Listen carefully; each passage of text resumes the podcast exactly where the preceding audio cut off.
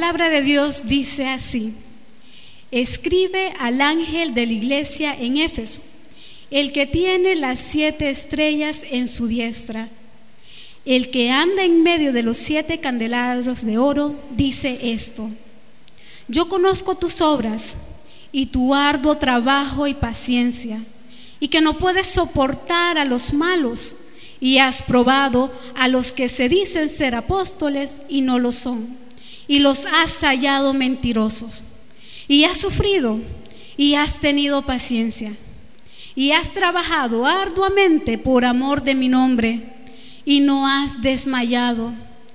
Pero tengo contra ti que has dejado tu primer amor. Cerramos nuestros ojos. Buen Padre y amado Dios, te damos gracias esta mañana, Señor, porque nos permites estar reunidos en tu presencia. Te pedimos, Señor, que seas tú hablando a través de tu sierva, Señor. Que no sea yo quien dirige este culto, sino tú, Espíritu Santo, que eres el invitado especial, que eres el Rey de Reyes y Señor de Señores. Abre nuestro corazón abre nuestros entendimientos para que podamos comprender tu palabra. Que la palabra, Señor, no sea como una semilla infértil, sino que dé fruto al ciento por uno. Que esta mañana, Señor, salgamos transformados, Señor, en tu presencia, que salgamos a dar testimonio de que tú eres real, que tú eres maravilloso. Enamóranos, Señor, como dice la alabanza, enamóranos más de ti, Señor. Entonces esta mañana, Señor, te pedimos que abras nuestro corazón. Todo esto, Padre, te lo pedimos en nombre del Señor Jesús, que es Dios y que vive y reina por los siglos de los siglos. Amén. Tomen asiento, hermanos. La cita bíblica de este día cuando a mí me hicieron la invitación para poder venir a predicar la palabra, yo dije, Señor, ¿de qué voy a hablar? Si tu palabra tiene tantas y tantas cosas, porque de todo quiero un mensaje que llegue a nuestro corazón. Curiosamente, el 11 de julio del año 2011, yo recibí a Cristo en mi corazón. Yo dije, Señor, ya se voy a predicar volviendo a nuestro primer amor. Yo dije, toda la experiencia que yo pasé cuando recibí por primera vez al Señor, me enamoré tanto de Él. Me acuerdo que cuando me invitaron al culto de jóvenes, yo era parte de la iglesia tradicional, tenía un primo que él era cristiano, nos invita mi hermana y a mí, solo nos dijo, prepárense que tal día voy a pasar por usted.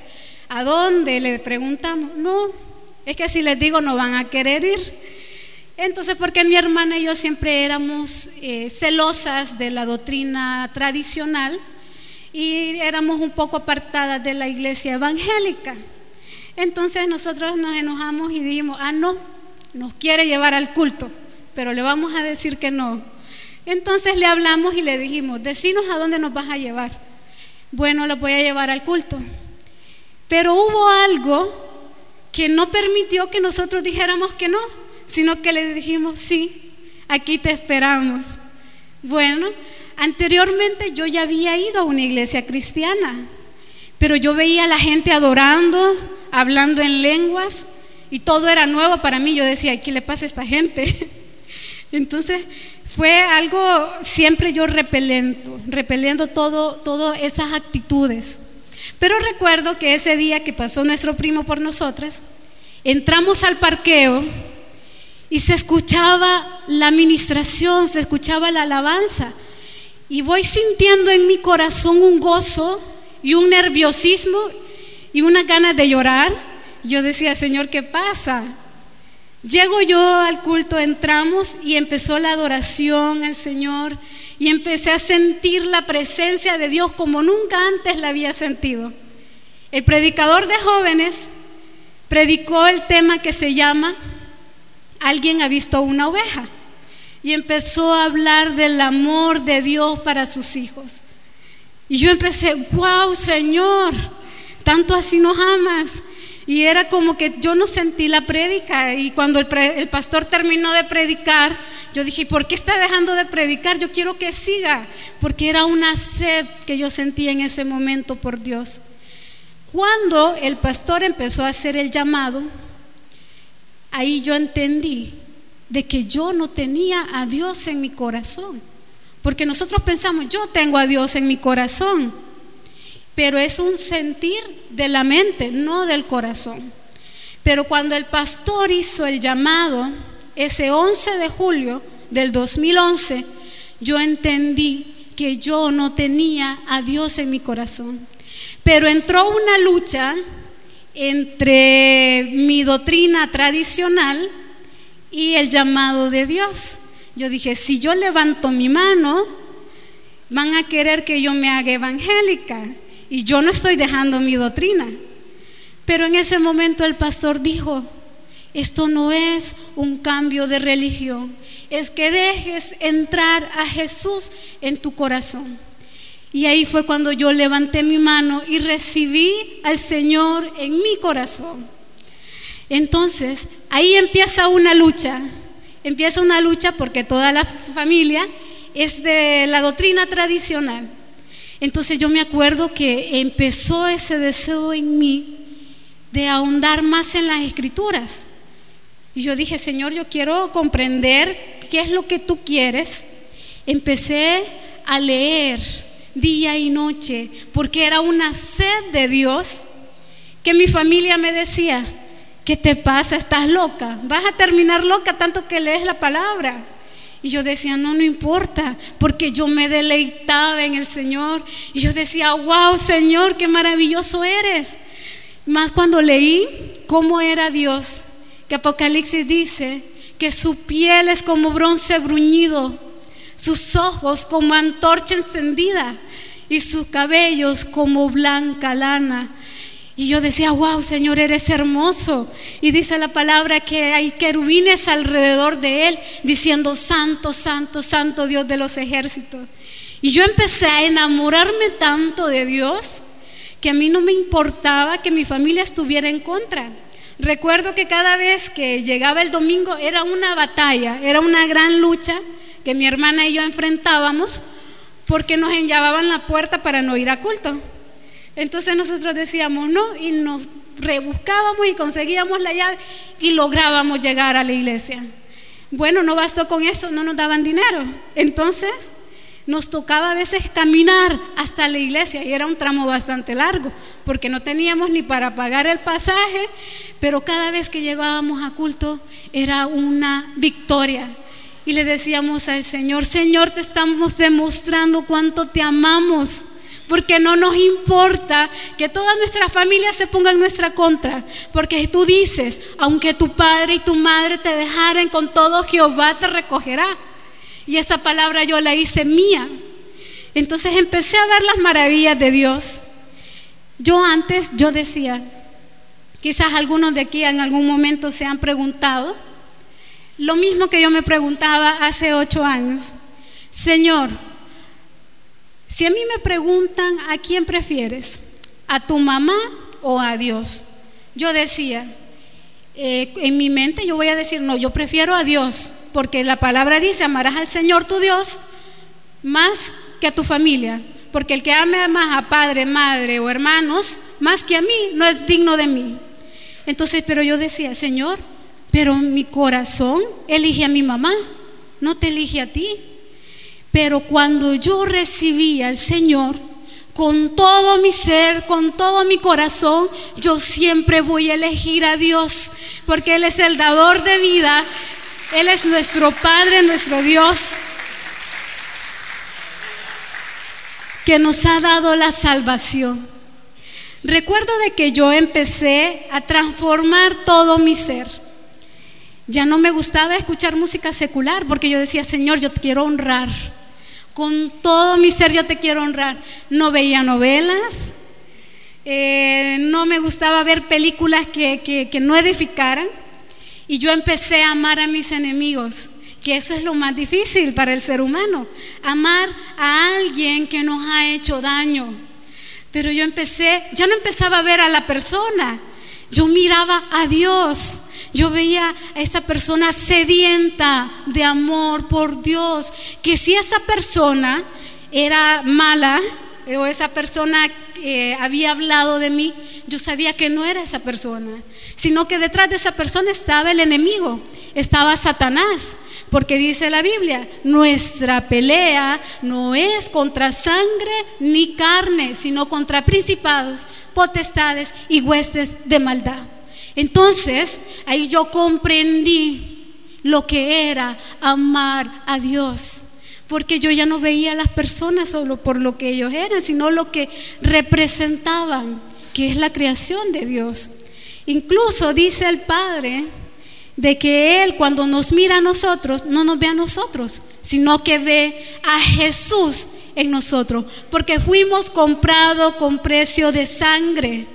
Entonces ya Dios nos compró, le pertenecemos a Dios. A todo esto yo recuerdo que tenía tres meses de que había comprado un celular y me lo roban. Entonces yo tenía cuatro meses de ser cristiana cuando me robaron el teléfono. Entonces yo me lo sacaron y yo solo me quedé, bendito sea Señor. No me dolió, no sentí nada, porque para mí las cosas materiales ya no tenían sentido, porque para mí todo giraba en torno a Dios. Recuerdo que yo llegaba a la universidad, me sentaba y yo me sentía intocable, porque yo sentía que habían ángeles alrededor de mí y yo decía, Señor, yo estoy tan enamorada de ti yo estaba haciendo la limpieza y oyendo alabanza. Después dejaba la escoba y empezaba a adorar, a adorar por una, dos horas, cuando antes solo oraba cinco o diez minutos. Entonces, esa llenura que yo empecé a sentir del Espíritu Santo, comprendí que era el primer amor.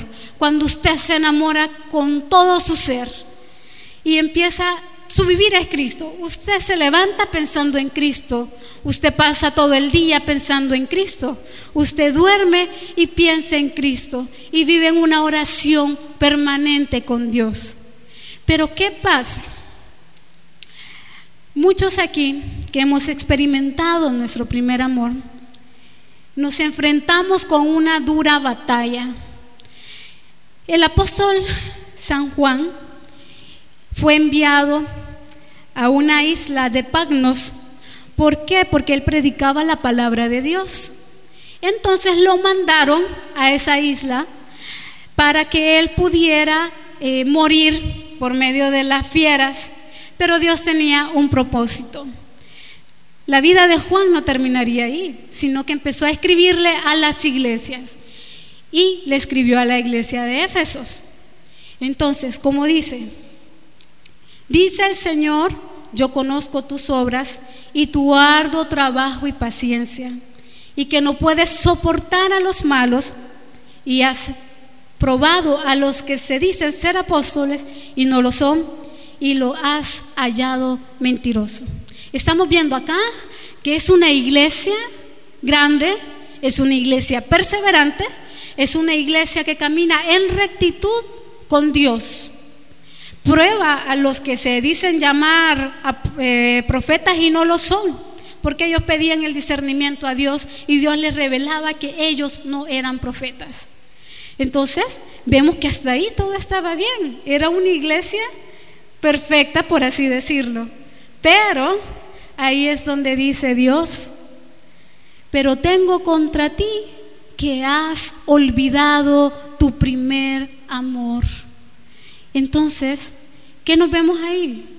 Más adelante continúa diciendo Dios, recuerda por tanto de dónde has caído y arrepiéntete y haz las primeras obras, pues si no, vendré pronto a ti y quitaré tu candelabro de su lugar si no te hubieses arrepentido.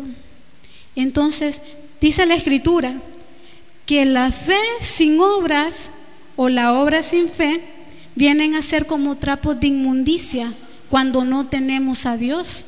Podemos hacer cosas íntegras, pero si no tenemos a Dios en nuestro corazón, eso viene a ser como trapos de inmundicia. El Señor dice, no, no quiero eso. Porque no, el, el deseo de Dios es que tengamos a su Hijo Jesús en nuestro corazón. Yo no puedo concebir a una persona que diga ser cristiano y no tenga amor por su hermano, porque la misma escritura dice, ¿cómo vamos, cómo decimos que amamos a Dios y no amamos a nuestro hermano, que a él sí lo vemos? ¿Cómo vamos a amar a Dios que no lo vemos? Porque Dios es amor. Si yo como cristiana empiezo a venir a la iglesia y a decir, no, es que ese pastor mira cómo predica, no, es que se roba el diezmo, pero nos seguimos congregando. Empezamos a criticar al hermanito por cómo se viste, empezamos a ver cómo es su vida familiar y empezamos a criticar cualquier cosa. Eso no es ser cristiano. O, el, o la persona que dice que es cristiana y anda buscando venganza, es que me la va a pagar, porque dijo esto y esto de mí, pero eso no se va a quedar así. Y empieza aquella persona a querer confrontar y a querer poner división entre medio de la iglesia. Cuando Dios mismo nos manda a que nos debemos de amar, dice la Biblia, ama aún más a tus enemigos, porque de qué nos sirve amar a nuestros amigos de cierto os digo, ya hemos recibido nuestra recompensa. Pero si amamos más a nuestros enemigos, grande será nuestra bendición porque Dios está agradando de nosotros. Una de las características para que usted sepa si hemos perdido nuestro primer amor son las siguientes. Primero, nos sentimos menos gozosos en la presencia de Dios. Pudimos ver en la administración, los jóvenes que los felicito, se puede sentir bastante la presencia de Dios cuando ellos están ministrando, porque Dios dice que Él habita en medio de la alabanza de su pueblo. Entonces, cuando nosotros tenemos el primer amor, es un gozo que nos llena tanto y queremos pasar todo el día adorando y cantando. Yo recuerdo que yo le dediqué una canción a mi Señor cuando yo me convertí. Quizás algunos de aquí ya la han escuchado que dice, yo tengo un nuevo amor, jamás imaginé poder hallar. Aquel que le dio a mi vida una razón para amar. Jesús mi amor y más que amor mi dulce paz. Entonces, ¿cuántos de aquí le dedicamos una canción a Dios? Amén. Y yo le dije al Señor, Señor, esta va a ser nuestra canción. Entonces, y nos adorábamos, nos deleitábamos en su presencia, adorando. Y ahora ya no sentimos ese gozo, ya no sentimos esa unción. Vemos al hermano de la par adorando con sus manos y nosotros así, sin sentir nada. O cuando estamos oyendo una prédica, decimos, wow, Señor, tú me estás ministrando a través de la prédica. Pero hay otros hermanos que hasta se duermen. ¿Por qué? Porque han perdido ese gozo, ese gozo del primer amor. El primer amor lo comparamos como cuando uno se enamora. Cuando uno se enamora es que, bueno, las mujeres, los hombres, tratamos de complacer a nuestro novio en cualquier cosa ay sí, que le compran tarjetitas, lo llevan a comer, la llevan a comer y no les importa el precio. Les puede salir 40 dólares en el restaurante, pero a ustedes no les importa porque ustedes están felices, ustedes se sienten plenos. Pero para ofrendar a la iglesia les duele, a pesar de que ustedes saben que Dios dice que Él bendice al dador alegre. Pero nos duele tanto nuestro corazón ofrendar.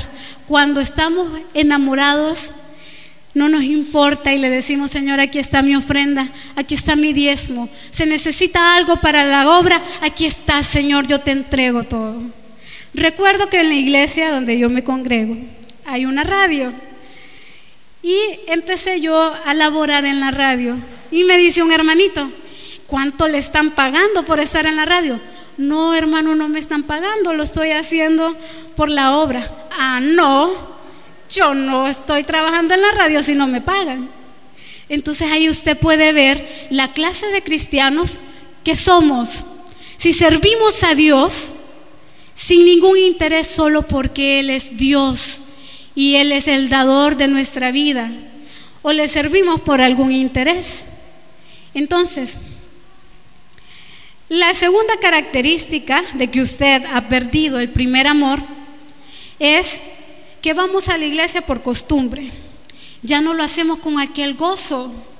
Y, yo, yo también digo que en muchas ocasiones he ido a la iglesia sin gozo. Y de repente cuando yo estoy en culto y, y no siento el gozo, vienen a mí los recuerdos cuando yo me convertí, que no me importaba que la puerta de la casa estuviera enllavada, yo buscaba la llave para salir y ir a adorar y cuando yo llegaba a la iglesia yo decía, Señor, aquí estoy buscando de ti. Hice todo lo posible por estar en tu casa, por estar en tu presencia. Recuerdo que una vez que llegué, llegué al culto, eh, ya llegué tarde porque nos costó conseguir la llave, pero logramos encontrarla. Y el pastor ya estaba ministrando. Y dijo, y nosotras íbamos entrando y dijo el pastor, Dios ha visto el esfuerzo que has hecho por venir esta mañana a culto. Y Dios te dice que ha visto tu corazón y que no te dejará. ¿Cómo creen, hermanos, que yo me sentí cuando el pastor dijo eso? Me sentí especial. Sentí de que Dios estaba agradando de mí. La tercera característica de que hemos perdido el primer amor es que cualquier obstáculo que nos impida venir a la iglesia es bueno. Si acaso el niño se nos enfermó, no vamos a ir porque el niño está enfermo. O si acaso llegó un familiar a la casa, bueno, no voy a ir porque hay que atender a la visita. Cuando antes le decíamos, espérenme tío, tía, unos minutos, ya voy a regresar, o si no, acompáñenme a culto. Pero lo invitábamos y no nos quedábamos sin venir a la casa de Dios. Pero ahora cualquier excusa es buena. Cuando lo que hacemos con eso es entristecer el corazón de Dios. Porque Dios nos ama con amor eterno. Dice Dios en su palabra, cuántas veces extendí mi mano y no hubo quien respondiera. Y eso me duele en mi corazón. Cuando yo sé que estoy alejándome de Dios y sé que lo estoy lastimando. Porque Dios llora. Dice la escritura de que Jesús llegó a Jerusalén y cuando estaba en lo alto y vio la tierra de Jerusalén dijo, Oh Jerusalén, cuántas veces quise juntar a tus hijos como las gallinas juntan a sus polluelos debajo de sus alas, pero no quisiste. Eso me duele en el corazón, porque yo sé cuánto amor nos tiene Dios. Fue tanto su amor que siendo Dios, que siendo el rey de reyes, bajó del cielo, bajó de su trono a morir por nosotros en esa cruz. ¿Y nosotros qué hacemos? Despreciarlo, no darle el honor que Él se merece. Lo dejamos de lado. Preferimos adorar a la criatura en lugar de adorar al Creador. Recuerdo que yo recién convertida, tenía mi novio. Él no era cristiano. Total de que yo dije, no Señor, yo te voy a honrar a ti y no puedo andar con alguien que no sea cristiano. Pero esa decisión me dolió en mi corazón. Y recuerdo de que un hermano de la iglesia me dijo, ¿qué preferís? ¿Sufrir ahorita por ese muchacho, pero que Dios esté contento en su trono? O que vos estés feliz, pero Dios esté triste en el trono. Yo dije, no, yo quiero que Dios esté feliz en su trono. Entonces desde ahí, todo lo que nosotros tenemos que hacer es honrar la presencia de Dios. Que nada sea un obstáculo para venir a adorar. ¿Saben cuántas personas tuvieron que morir para que usted y yo tuviéramos este libro en nuestras manos? Están los cristianos de las tabernas que ellos tenían que reunirse a escondidas porque había una gran persecución de la iglesia, que si no los mataban. Y nosotros tenemos la posibilidad de poder venir a culto sin ningún impedimento, pero no lo hacemos. Nos hemos vuelto una iglesia conformista, que únicamente nos conformamos con cumplir nuestro ministerio, venir a predicar, recibir la ofrenda, venir a escuchar palabra, pero no le estamos entregando a Dios nuestro corazón. Hay una alabanza muy bonita que ya creo que algunos les han escuchado que dice, he decidido seguir a Cristo, he decidido seguir a Cristo, no vuelvo atrás, no vuelvo atrás. Dice la historia que esa alabanza le escribió un señor de una tribu, porque él y su familia se habían convertido al Evangelio, pero esa tribu no permitía que hubieran cristianos. Entonces dice de que el jefe de la tribu reunió a esta familia y le dijo, si no dejan a Cristo, voy a matar a sus hijos. Y empezaba el Señor a cantar, he decidido seguir a Cristo. Y mientras él cantaba, mataban a sus hijos. Y le dijeron, te damos otra oportunidad. Si no renuncias a la fe cristiana, vamos a matar a tu esposa. Y él seguía cantando, si otros se alejan, yo no lo haré. He decidido seguir a Cristo, no vuelvo atrás, no vuelvo atrás. Y mataron a su esposa. Después le dijeron, entonces, hoy te vamos a matar a ti. Y él siguió alabando y cantando mientras lo mataban. Dice la historia que fue tan fuerte el impacto del jefe de la tribu de ver la fe de este hombre que mataron a su familia, lo mataron a él y él siguió perseverando hasta su último suspiro en la palabra de Dios. Después de eso, llegaron otros misioneros y, llegaron con temor porque ya se había corrido la historia de que esta familia había muerto por causa del Evangelio. Pero cuando llegaron los misioneros, toda la tribu los recibió con los brazos abiertos y le dijeron, háblanos de ese Jesús por el cual esta familia murió, porque queremos tener el mismo gozo que ellos tuvieron. Entonces, ¿qué clase de cristianos somos? Ahorita estamos viviendo una generación terrible. Estamos viviendo los tiempos de Noé. Nuestros jóvenes, nuestros hijos están siendo perseguidos porque el pecado está tan grande Ayer todavía estaban celebrando el desfile de la comunidad LGTBI. Si algunos saben de esta comunidad, son personas que lo conforman, son personas homosexuales, que su bandera es el arco iris, blasfemando en contra de Dios.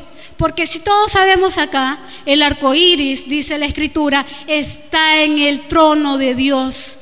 Y el, y el arco iris lo están utilizando como un emblema de ellos. Entonces vemos que ahorita el pecado está tan grande, está tan sumergido en nuestra familia, en nuestros hijos, que ya lo vemos natural, ya lo vemos como algo normal. Entonces, ahorita es cuando nosotros tenemos que levantar una generación diferente, una generación que adore, una generación que no permita que el pecado ataque a nuestra familia. Si le va a dar un aplauso, dárselo a Dios. Gloria a Dios.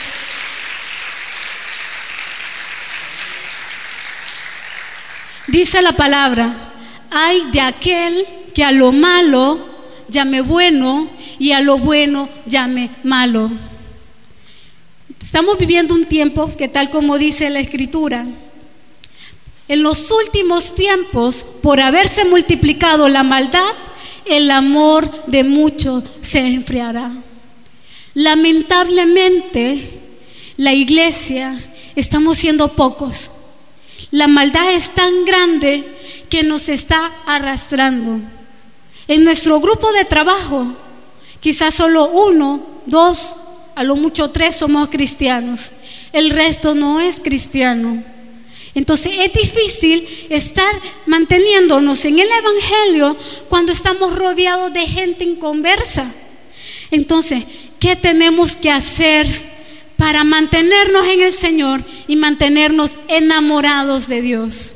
Orar, orar sin parar, porque a través de la oración Dios se manifiesta en nosotros. Dios nos da fuerzas. Hay que leer la escritura, porque Dios nos ha dejado esto para guiarnos en la vida, para que le conozcamos. Es como las cartas que, le escribían al novio. Ahora son mensajes, pero antes se comunicaban por medio de cartas. A usted le mandaban la carta, si se lo daban en la escuela, usted ya quería llegar a su casa para leer su carta. Y se emocionaba usted leyendo la carta. Entonces, lo mismo es. La Biblia son cartas de amor que Dios nos ha dejado. Entonces, escudriñar las escrituras para que nadie os engañe, dice Dios. Porque ahí nos damos cuenta de tantas cosas. Yo recuerdo que cuando yo empecé a leer la palabra, yo me sumergía en el Evangelio, me sumergía en las escrituras y yo decía, wow, Señor, todo esto lo haces tú. Y todo esto pasa y todo esto es real, todo eso pasó. Dios es un Dios real, más real que usted y que yo. Gloria a Dios, Señor.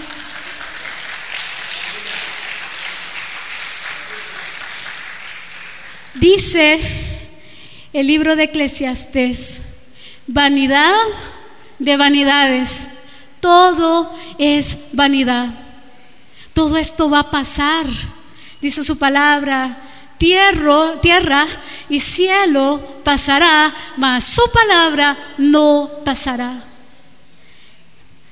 La tierra está desapareciendo. Si usted se fija, cada día talan árboles, el calor se está volviendo insoportable. Todo va a pasar, hermanos. Todo en esta vida es una ilusión. La belleza es una ilusión. Un accidente al salir de aquí nos puede desfigurar el rostro. Podemos al salir del templo tener un accidente y morirnos. Y nuestra alma, nuestra alma que es la que vive eternamente, ¿con quién se va a ir? ¿Se va a ir con Dios o se va a ir con el enemigo? Dice la escritura, el diablo mal paga a quien bien le sirve. El diablo lo que está buscando en este momento es destruir la iglesia. ¿Y cómo lo hace? Mete, se mete entre medio de la congregación y empieza a meter cizaña. Empieza, eh, como anteriormente les estaba diciendo, los hermanos a criticarse los unos con los otros. Cuando usted tenía el primer amor, usted a todo mundo bendecía Usted a todo mundo quería predicar de la palabra de Dios, como la alabanza que anteriormente les estaba diciendo que yo le dediqué a Dios, que decían, tengo ganas de volar por el firmamento y gritarle al mundo entero lo que estoy sintiendo. ¿Por qué? Porque nosotros queríamos que el mismo gozo que nosotros estábamos sintiendo, que las personas sintieran ese mismo gozo. Porque decíamos, Señor, ¿Cuánto tiempo estuvimos lejos de ti? Que estábamos yéndonos a una condenación eterna. Pero tú tuviste misericordia y nos has enseñado tu palabra y nos has regalado la salvación. Y todo era tan maravilloso. ¿Por qué? Porque éramos como niños. Éramos como un niño que todo le creíamos a Dios. Como dice la palabra, si quieres entrar al reino de los cielos tienes que ser como un niño. ¿Y cómo es el niño?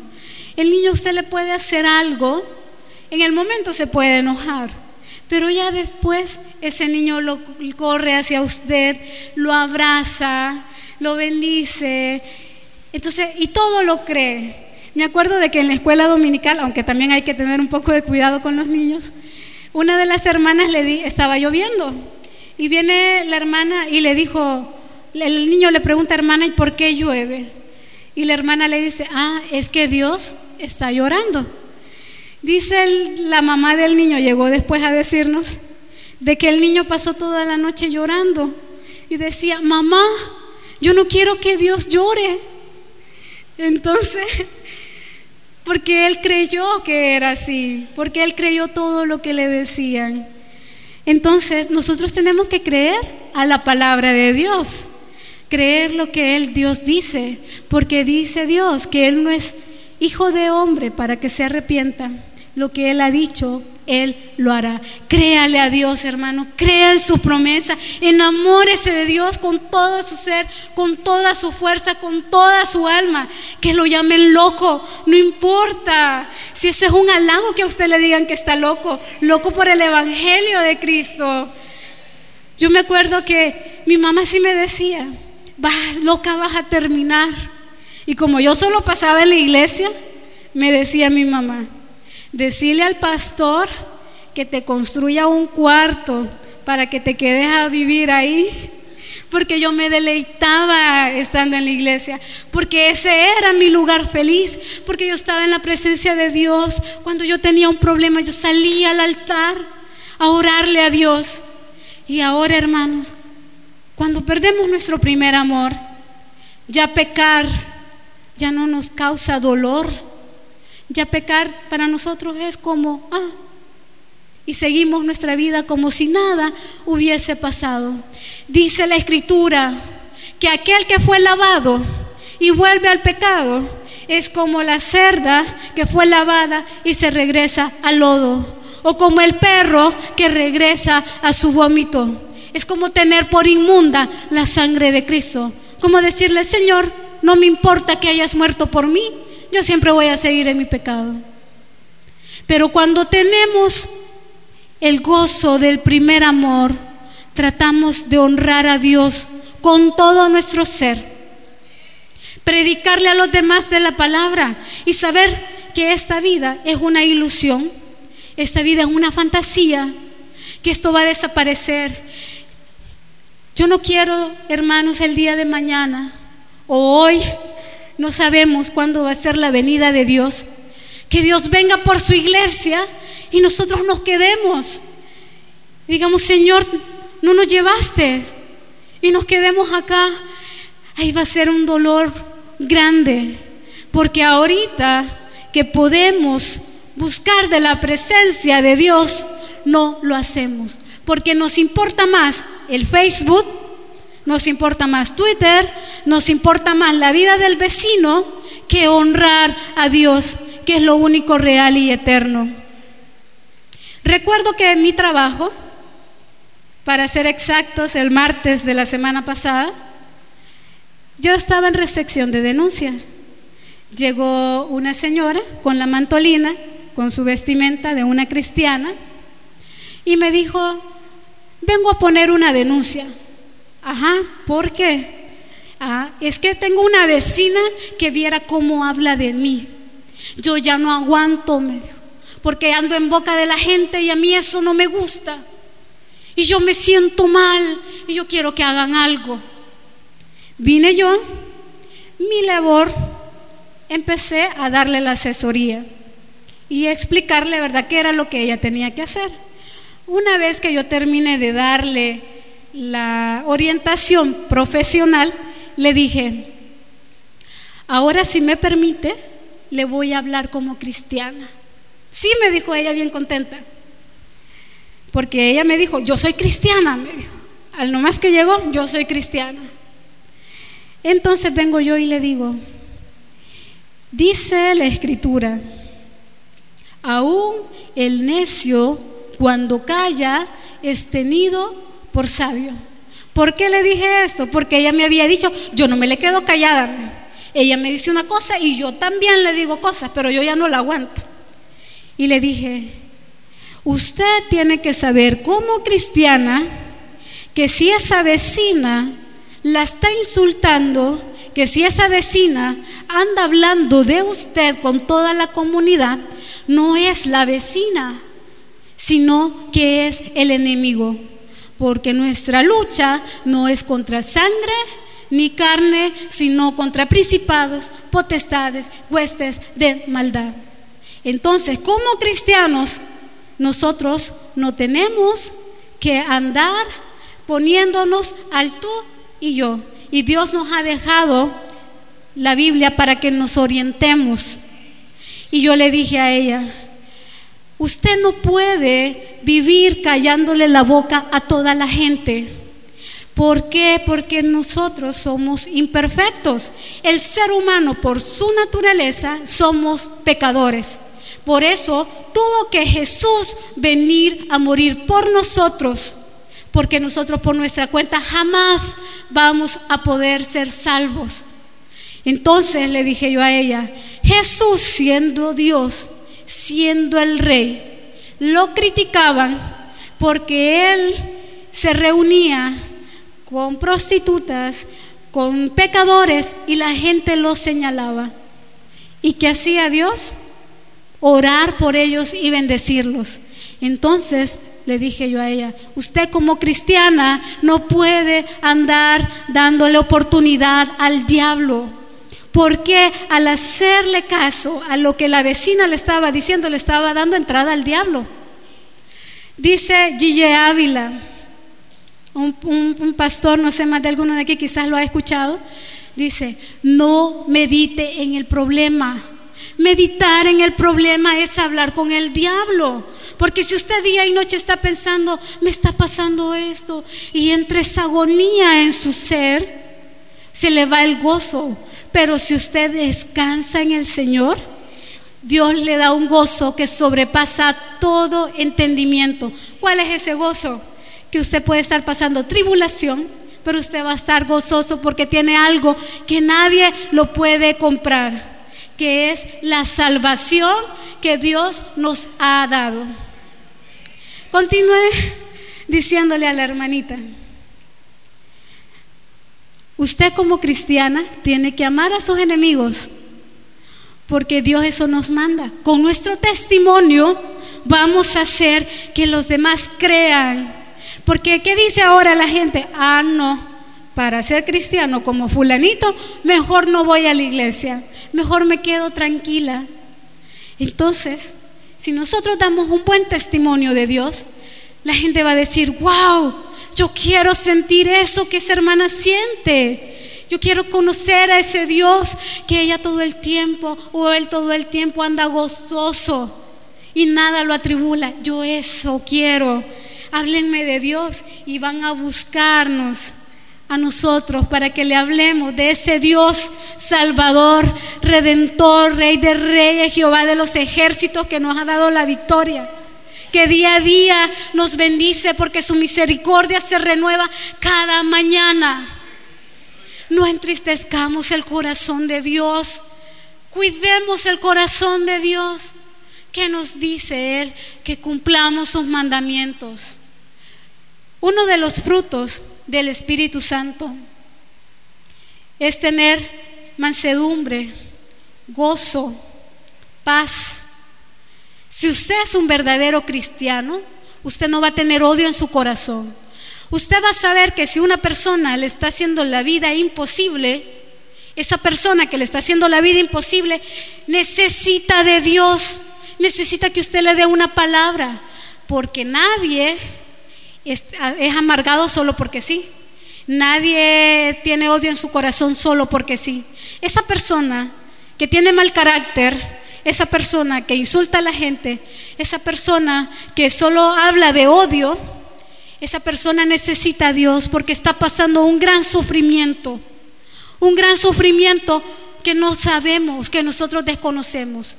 Y a través de la crítica a través del odio que esa persona saca, trata de solventar o de cubrir ese dolor que va cargando. Yo tuve una jefa que ella tenía un carácter difícil. Yo estuve trabajando un año, cuatro meses con ella. En ese tiempo hubieron cuatro personas que renunciaron porque nadie la aguantaba, porque tenía un carácter difícil. Entonces yo siempre traté de ser lo que Dios dice, mansa, humilde, haciendo las cosas correctas y no ponerme al dime que te diré. Me gané la confianza de mi jefa después ella empezó a contarme todo lo que ella había sufrido. Y esta señora empezó a llorar y a decirme todo lo que había pasado en su vida.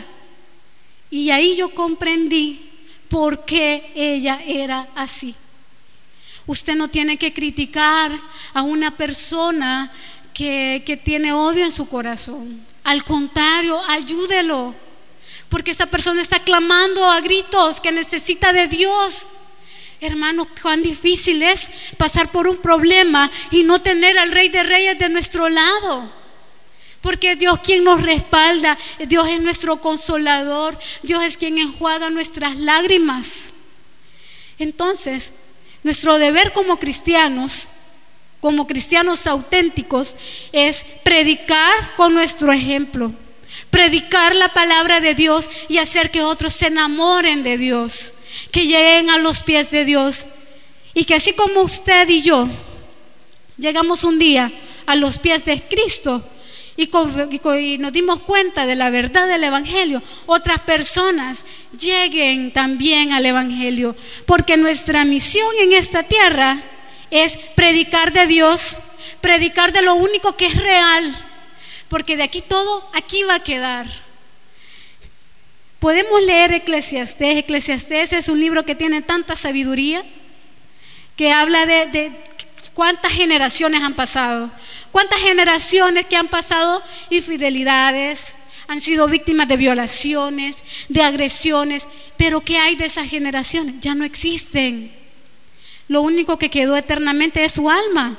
Y solo Dios y ellos saben si su alma está ahorita con el Señor o no. Entonces, hermanos, tenemos que estar conscientes de que predicar el Evangelio no es cosa fácil. Yo sé que no es cosa fácil, dice el apóstol Pablo, he peleado la buena batalla. Porque cada día en el Evangelio es una lucha, es una batalla constante, porque nos enfrentamos a diferentes pruebas. El diablo está como león rugiente buscando a quien devorar. Entonces tenemos que estar alerta, un amigo nos puede alejar de la presencia de Dios. El novio, la novia, incluso nuestros padres, nuestros hijos, nos pueden alejar de la presencia de Dios. Que no seamos, que no tengamos un corazón frío, inmune, a que no sintamos ya la presencia de Dios, sino que nos deleitemos. Como dice el profeta, de madrugada yo me acercaré a ti en la madrugada escucharás mi voz, Señor. Tenga una comunión con Dios. Hermanos, qué maravilloso va a ser cuando veamos venir al Hijo de Dios sobre las nubes, venir con gran gloria por su iglesia y decir, Señor, yo sabía que tú eras real, yo sabía que tú existías, yo sabía, yo creí en ti y ahora me estoy gozando en tu presencia. ¿Se imaginan? Solo imagínense ese día, hermanos. Ese día tan anhelado por nosotros los cristianos, cuando Jesús venga por su iglesia y estar celebrando las bodas del Cordero. Y vamos a estar vestidos con ropas de lino fino y adorando frente al mar de cristal. Y dice Dios que nuestro ojo verá cosas que nunca antes había visto. Solo imagínense ese día tan glorioso, cuando usted siente ese desánimo, cuando usted sienta de que ya su espíritu ya no se goza en la presencia de Dios, traiga a su mente ese pensamiento, esa imagen de cuando usted esté en la presencia de Dios. Como dice una alabanza, Señor, no puedo imaginarme cómo será estar en tu presencia, si me tiraré al suelo o empezaré a llorar. ¿Cómo va a ser nuestra reacción cuando veamos que la batalla que estamos enfrentando valió la pena?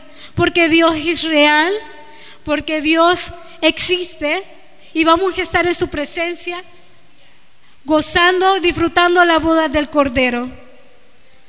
y Dios nos va a dar coronas, que las coronas después que Dios nos dé, la vamos a lanzar ante sus pies. Y ya no van a ser solo los serafines que estén día y noche en su trono diciendo, santo, santo, santo, sino que después vamos a ser nosotros adorando a Dios día y noche, porque dice la escritura, mejor es un día en tus atrios que mil fuera de él. No sé, hermanos, pero yo cuando vine esta mañana a esta iglesia, pude sentir la presencia de Dios. Dale un aplauso al Señor.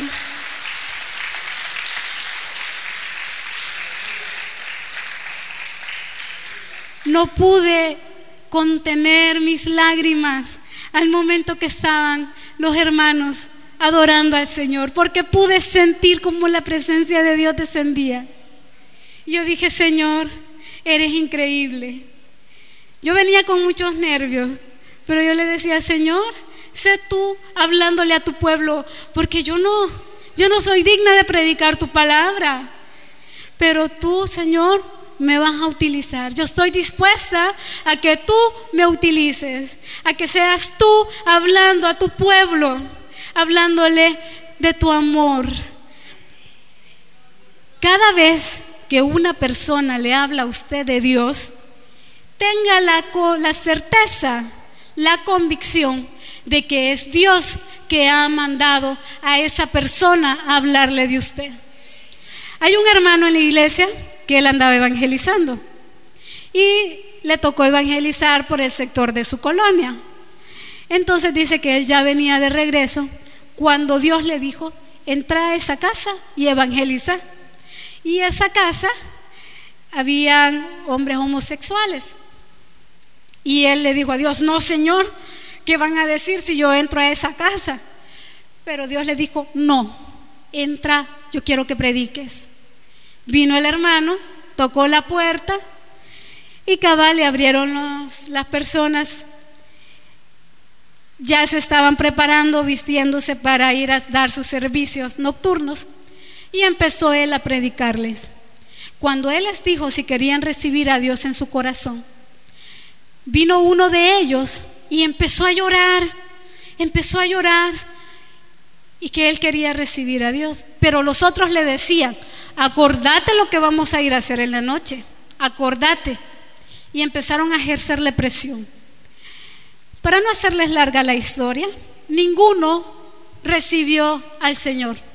Entonces dice el hermano que él salió de esa casa y le dijo a Dios, Señor, ¿por qué me mandaste a predicar a esa casa Insististe tanto en que yo fuera a predicar y ninguno de ellos te quiso recibir. Y dice que Dios le dijo, te mandé a predicarle a ellos porque así el día que estén delante de mi presencia, nadie puede decir que yo no envié a alguien a predicarles de mi palabra. Dios nos está llamando Dios con, lazos de amor, con cuerdas humanas, Dios nos quiere atraer a Él. Entregámosles nuestro corazón. Recuperemos ese primer amor. Volvamos a tener a Dios en el centro de nuestra vida. Que Él sea nuestro gobernante, que sea nuestro dirigente, que Él sea nuestro esposo amado y nosotros su esposa. Vamos a cerrar nuestros ojos, hermanos. Señor, gracias papá, porque nos has permitido escucharte, porque nos has hablado al corazón, porque nos has dicho cuánto tú nos amas y que tú estás anhelando, Señor, que nosotros volvamos a ti y te digamos cuánto te amamos. Porque nosotros, Señor, somos lo que tú más amas. Porque moriste por nosotros en esta cruz. Entregaste tu vida, Señor, por amor a tus hijos. Queremos, Señor, honrarte con nuestras vidas. Que mi vida, Señor, sea una ofrenda para ti como un olor grato a tu presencia. Enamóranos, Señor.